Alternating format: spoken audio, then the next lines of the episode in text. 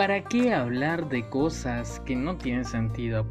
¿Para qué grabar weá que tengo en la mente? Eso es lo que escucho todos los días. Pero ¿saben qué? No me importa. Esto es para que Miguel, para que lo disfrute, para que lo goce y para que escuche la weá que pasa por esta mente retorcida por esta sociedad. Vuelva pronto. Muchas gracias. Y comenzamos.